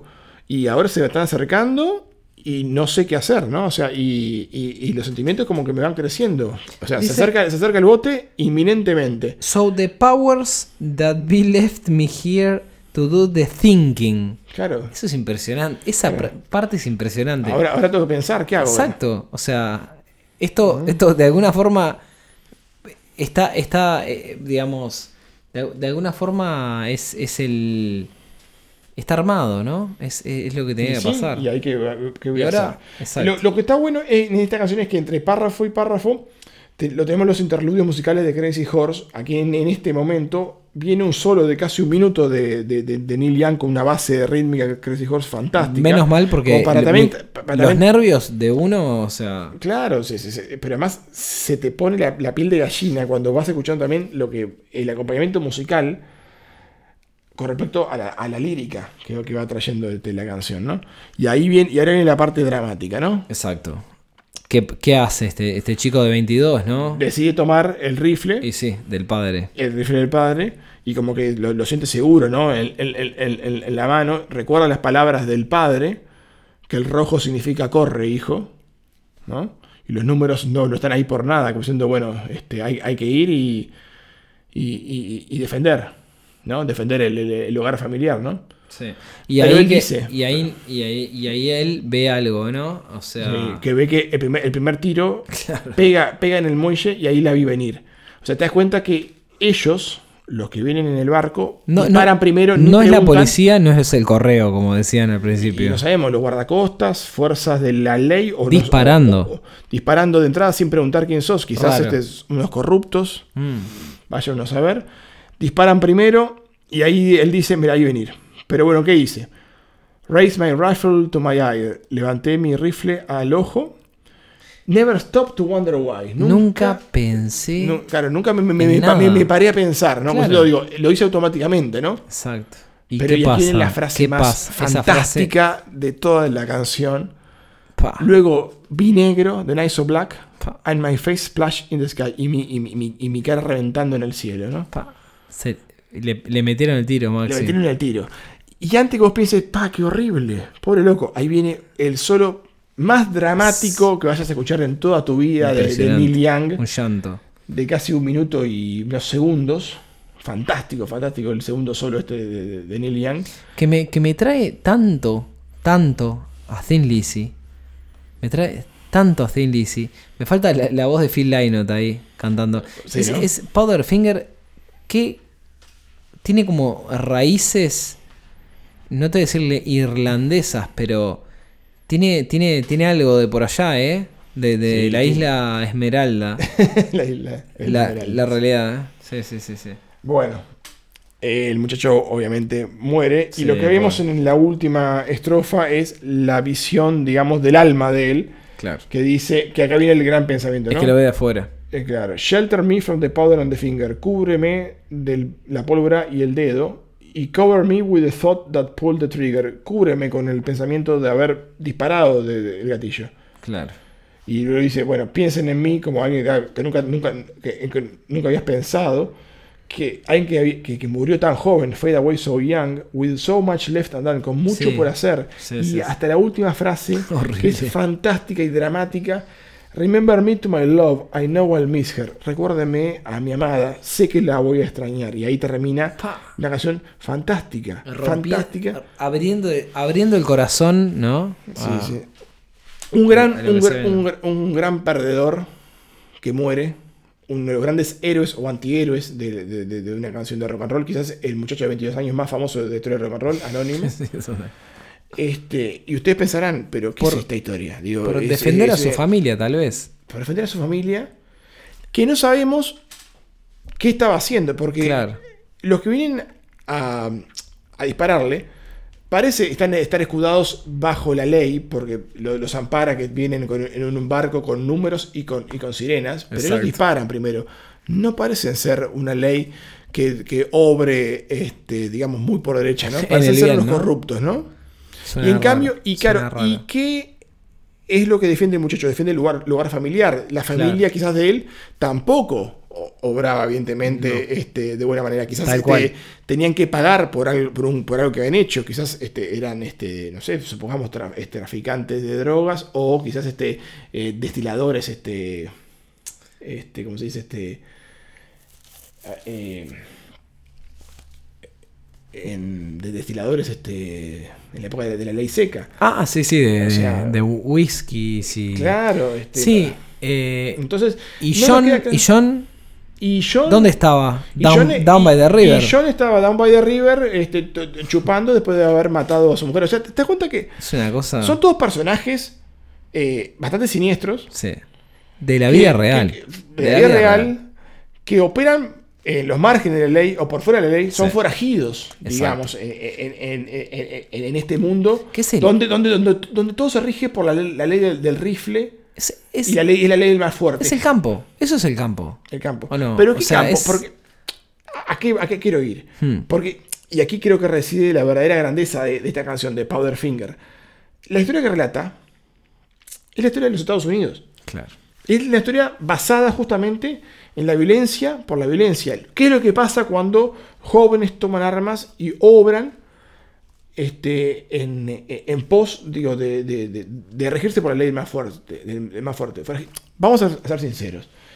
Digo, en la vida digo, de todos los pueblos a lo largo del mundo han pasado por periodos de sangre y fuego. Pero en el imaginario colectivo nuestro, quizás ninguna historia es más violenta que la de Estados Unidos, donde justamente se promueve incluso que este, el ciudadano civil de a pie, el común, puede aportar un arma. Sí. ¿no? Incluso hoy por hoy podemos escuchar a unos cuantos tipos por ahí hablando este, en, eh, en pos de eso, ¿no? Digo, en la Asociación del Rifle, por ejemplo. A Charlton Sí, Heston lo tuvimos, por ejemplo, durante mucho tiempo, siendo sí, líder eh, de, de la Asociación del Rifle, John. Wayne. Kentucky. Cuánta gente que promovía justa- eh, el uso de armas por parte civiles. Y bueno, Neil Young en esta canción fantástica hace un alegato antibelicista, antibelicista sobre la historia, digo, de, de este dramática de los Estados sí, Unidos. este a, través de, pobre- a través de la visión de, este muchacho de 22 años que Es- muere dramáticamente.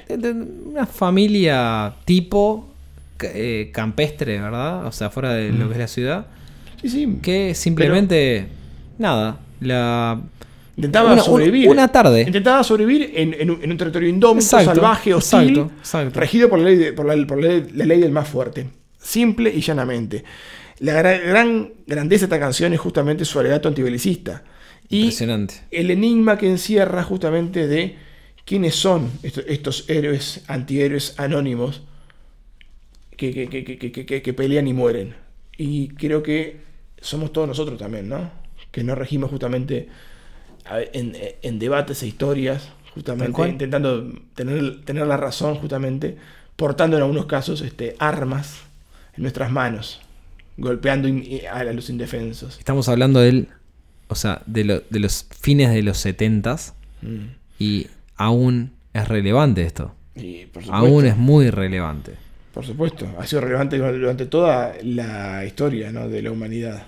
Sí. Este, y bueno, es muy importante hoy, hoy en día también tenerlo en cuenta. Qué interesante Powder Finger, ¿no? Eh. El, el dedo con pólvora. El video con ¿Qué pólvora. pasa con Welfare Mothers? Bueno, es que después de Powderfinger y con toda la carga emocional también Uf. que nos trae, esta canción, digo, Dame es- un respiro. Dame un respiro, un rock and roll básico, como para digo, ir llevándola con Crazy Horse, donde está, hay un par de líneas, digo, divertidas, digo, digo, de Neil Young, quizás en el mundo de hoy, quizás no serían muy bien vistas ¿no? Claro. por, por el colectivo este, este femenino.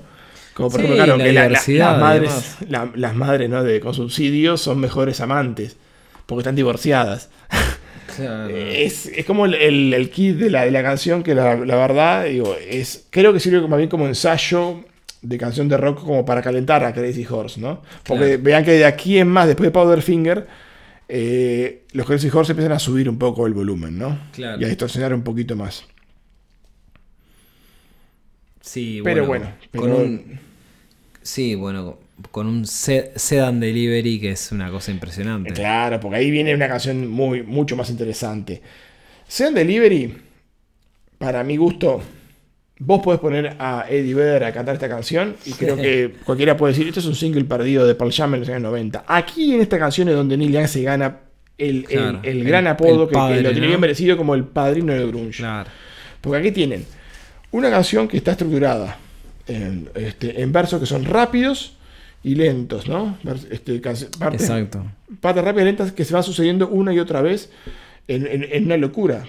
En una locura de canción que lo que narra es una, no- una- una noche de, de un dealer, digamos. El protagonista de la canción es, es un dealer de, de drogas. Claro, sedan delivery, eh, mismo el título ya lo dice, ¿no? Es, Claro, es- el ese, delivery de, ese auto. eh, eh, en una en sedán que empieza jugando al pool contra una mujer que tiene venas varicosas le gana o- le gana 11 partidos luego se va, se va al 11. dentista pierde sangre este, con, entre, entre, entre los dientes Una va a, historia. jugar, va a jugar a las cartas este, mira una, una película de César y Cleopatra claro, le- como que le pasan varias cosas y en el medio hace todos sus viajes este, de delivery Claro. ¿no? Este, es muy buena, este, además digo, es bastante explícita la canción, ¿no? Este, este, I'm making another delivery of chemicals and sacred, and sacred roots. Esto es otro delivery de químicos y raíces sagradas. Es buenísimo, ¿no? Este, no, no, no, la canción, la canción se, se va, se va tornando bastante este, caótica y, y- y la locura va, va en ascenso, ¿no? Aquí yo creo que el, el volumen del amplificador debería estar ya en, al mango en 10. Este, porque la verdad que la canción... aguantando lo que se viene, Lo que se- después que ya está por favor. en un nivel 11. ¿Te acuerdas como en Spinal Tap? Que, que se subían los amplificadores hasta, hasta, hasta el 11. Sí, Sí. porque lo que viene sobre el final... Yo creo que acá, si temes porque los Twitter de, tu de tus parlantes puedan volar, baja, baja el volumen, baja de Sí, 11. Bájalo, porque yo, yo originalmente pensaba que esta canción estaba tan saturada que se me iban a romper los parlantes. Es impresionante. Acá está Crazy Horse decodificando Ah. el punk, el punk rock, y tocando a un nivel que es realmente insoportable. Los límites de soportabilidad humana auditiva este, no, no pueden pasar esta canción. Es la versión de Hey Hey My My to the Black, la versión Claro. eléctrica de la canción con la que habíamos arrancado. Exacto. A- a ver, a ver, contemos que My My Hey Hey, Out of the Blue es la, prime- la primera canción y Hey Hey My Mind ya hace el juego de My My Hey Hey Hey Hey My My Into the Black. Es como la canción que está a través de, de- de un espejo. Exactamente. el- el lado opuesto, el lado opuesto de la, de la primera parte, que era acústica y Eso, suave, ahora eso. llevándolo a un lado oscuro y eléctrico, ¿no? Con una letra muy similar a la, a la- a la primera canción, pero bueno, con diferencias, ¿no? Por ejemplo, entre ellas, la que dijimos, la de que, de que no se cita de nuevo la frase famosa de, de, It's- de Neil Young. It's better, eh, it's better to burn out cause rust never sleeps. Claro, ahí la cambia. Y ahí es la, la única vez en todo el álbum donde podemos apreciar el nombre del álbum dentro de una canción, ¿no? Impresionante. ¿Ah? Pero otra vez le da, le da el palo a Johnny Rotten y obvia- Sí. obvia- obvia- obviamente otra vez habla del rey, el rey que se ha ido, ¿no? Que es este, nada más ni nada menos que Elvis Presley. El rey. ¿Ah? Impresionante. Esta canción digo, da un cierre fantástico, un- a un álbum ya de por sí fantástico. Este. No hay mucho más para, para- para agregar, porque la verdad que lo que hace Young acá con Crazy Horse es romper todo. No te dejan este, respiro, no tomaron prisioneros en ningún momento, o sea, te, te toman por asalto. ¿eh? Y bueno, esta canción incluso, si será importante que marca como el- un estándar para todas las performances en vivo de, de Neil Young de aquí en más. Casi todas sus, sus performances en vivo terminan con esta canción en los bices, al palo. Este, incluso en el álbum famoso que salió de esta gira, que es el Live Rust. Live Rust. Live Rust salió sale- después. Salió después. Que tenía una curiosidad ese Live Rust. ¿Sabías que si lo, lo tenés en vinilo, tenés un- lo tenés un poquito más largo que, en duración que en el CD. Sí. Sí, porque en vinilo originalmente salió en, en dos vinilos y en CD salió este para, para cortar un poco el, el metraje, para meterlo en un CD, en un CD solo, le cortaron este dos minutos de un solo de Neil Young en Cortés de Killer. Este, así que ese disco hay que conseguirlo en vinilo, ¿no? Sí, hay- hay- hay que escucharlo, realmente. Y, y Maxi, ¿qué me decís de la recepción? Ah, Tengo algunas notas por acá. Bueno, fue el disco del año. Impresionante, ¿no? Disco del año, sí, sí. Muy buenas reseñas. Excelente reseña, tanto por parte de la Rolling Stone, de Village Boys. Este, un, un álbum que dejó a Neil Young parado ya como el gran estandarte, el gran artista de la década de, la- de los 70 para, pa- para muchos. Sí, Este, es- es- pero bueno, cual. este, no s- saldrían muy bien las cosas para Neil Young a partir de ahí. Entraría en esa etapa de experimentación que dijimos, Claro, que dijimos en los 80, claro. donde Rockabilly, discos- ¿no? Un hace, poco de- hace- primero un poco de electrónica, trance y reactor, dos discos este, extraños. Luego hace algo rockabilly. Cambia de sello, había cambiado de sello antes y bueno, hasta pasa el caso curioso de que el mismo sello lo demanda a Neil Young, a su, a su propio artista, porque justamente hacía discos de música que no eran comerciales. Impresionante. Fíjese que Neil Young vuelve al ruedo del rock and roll recién nueve años después con el disco Freedom del 88, donde, como curiosidad citar, que ese es el álbum donde este, está la canción Keep on Rocking in the Free World, una de sus canciones más conocidas. Gran canción. que justamente esa canción, que es el eje del álbum, la hace dos veces. Y adivinen qué. La, arranca el disco con una versión acústica de, ese- de esa canción, Keep on Rocking in the Free World, y el disco termina con esa misma canción, versión eléctrica. Qué casualidad. ¿Eh? Igual, que, igual Qué que lo que hizo aquí casualidad. en Ras Never Sleeps. Impresionante. Ahí va a firmar, eh, después de Freedom, Neil Young firma tres discos esenciales para toda su carrera, que son, bueno, justamente Freedom, Reggae Glory, donde ahí le dan el título de padrino del grunge, que ya se lo había conseguido antes, para mi gusto, Mm. Sí, aquí en sí. Sedan Delivery. Sí. Y el tercer álbum que es Harvest Moon. O sea que esa etapa marca el segundo gran reinado, digo, de, de Neil Young. Que ahí, que ahí fue cuando Harvest Moon, eh, cuando Neil Young demuestra que eh, hay, hay una, una incoherencia, no una incoherencia, pero hay eh, desconexiones, ¿verdad? Con sus ex compañeros en Thrashers. Claro. ¿no? Ahí Justamente. está, justamente, ahí está el Har- el Justamente. Harvest Moon. Bueno, eh, Ras Never Sleeps, noveno mejor disco de la década de los 70 O sea, hay mucha gente que lo pone como. como 300 hay- acá la Rolling Stone lo categorizó como 350 en la lista de los 500 mejores discos de todos los tiempos. O sea, ni siquiera estamos hablando de rock and roll, estamos hablando de los mejores discos de todos los estilos de todos los Y tiempos. debe estar más arriba todavía. Impresionante, impresionante. Estamos hablando, amigas y amigos, de un disco que realmente vale la pena que se tomen un rato y que se tomen dos ratos. Uno para escuchar El la primera parte y otro para otra- escuchar el lado Eh, eléctrico. Sí, porque la verdad que es impresionante. Así que, ¿qué, qué más podemos decir, Maxi, de, de este disco? No, que es eh, realmente es una joya fantástica. Este, además, incluso tiene esa curiosidad de que es grabado en vivo, y, pero pasado a estudio, Claro. removiéndole las partes de, de- de audio en vivo, a su vez Mucho temas, cuidado. temas tomados de otros lados. Exacto. Eh, temas grabados en el Cow Palace de San Francisco, otros en el Boarding House San Francisco, otros grabados en Nashville, otros en- en las Indigo Ranch.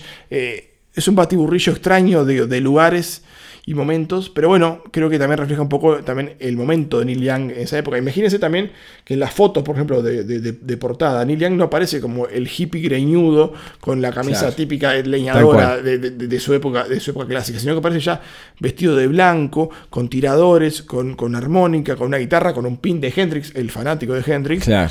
con otro, esti- otro estilo, con el pelo corto, con otro estilo totalmente renovado, diciendo, acá cambio. Y esta Sin es el- la versión punk. Sin el perro. Y sin el perrito, que Claro. es el Everybody Knows This is Nowhere, es verdad, sin el perrito. Así que Bueno, Amigas y amigos, muy, muy, muy recomendable disco, la verdad.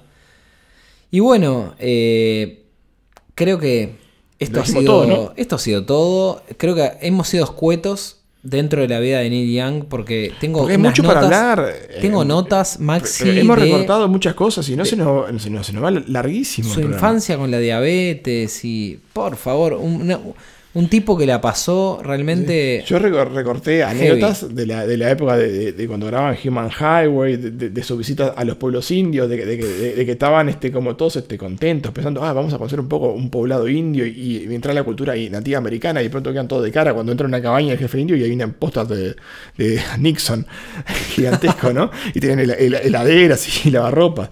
Digo, hay un montón de anécdotas.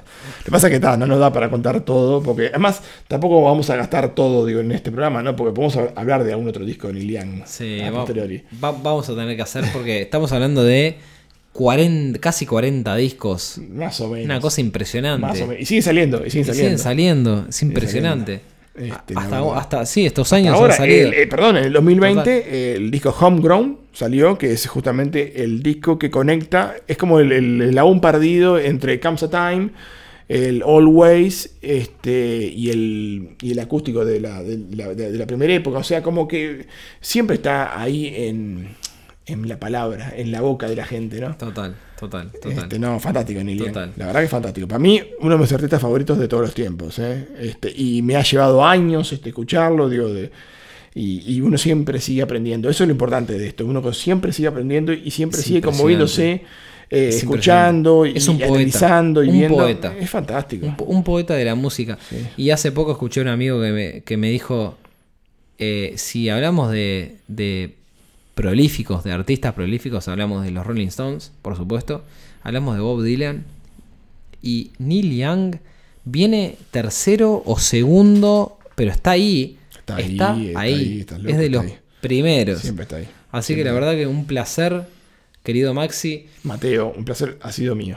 Por favor, vamos a, a- como siempre acostumbramos, a, a hacer un pequeño, un mini, un acercamiento, pero así, casi, digamos, mínimo, ¿verdad? Sobre qué se viene. Bueno, se viene. Vieron que mucho de este disco que les hablamos se había grabado en San Francisco, le dijimos. Bueno, se va a venir una banda que es este, de San Francisco. La loca San Francisco. Interesante. Banda pionera de las jam bands, banda pionera de la música psicodélica. Nos vamos ahí a, a fines de los años 60, plena época hippie. Nos vamos a meter con la banda de Jerry García. Ah, banda de, de, de, de viajes por ahí en, Astrales. en, en camionetas. y- banda, banda que tocó en un eclipse, en un eclipse lu- lunar Wow. a, a o vivo en, en Egipto. Wow. Eh, banda que, que la que la han seguido este, los eh, fieles seguidores de culto. Algo así como si uno se imaginara a los ronditos ricota. Claro. Este, bueno, los ronditos ricota de los Estados Unidos. de- de- Sí, sí. Bueno, estu- estuve en San Francisco y, y- y hay tiendas enteras con, con la, digamos, la, la- la marca, ¿verdad? La, me- memorabil- la memorabilia de Grateful Dead. Y el disco es Maxi. ¿con- ¿Qué disco Le vamos a ofrecer para todos ustedes el American Beauty Ah, de qué los años disco. 70. ¿Qué disco? A friend of the devil is a friend of mine. Ay, qué buen tema. Y le vamos a dejar con un gran box of rain. Uf. Bueno. Amigas y amigos. Ha sido todo. Ha sido todo. No se pierdan el Un próximo episodio. Nosotros somos Maxi y Mateo por acá. Un placer. Y Maxi, por favor, con tu frase más conocida como... Escuchen música, por favor. Nos vemos. Nos vemos. Gran placer. Buenas noches. Buenas noches. As I was going over the far famed Kerry Mountains, I met with Captain Farrell and his money he was counting. I first produced my pistol and I then produced my rapier. Since then, then believer, for he were the bold deceiver. Mushering, da ba do da ba da. Wake the daddy o, wake the daddy o, there's whiskey in the jar.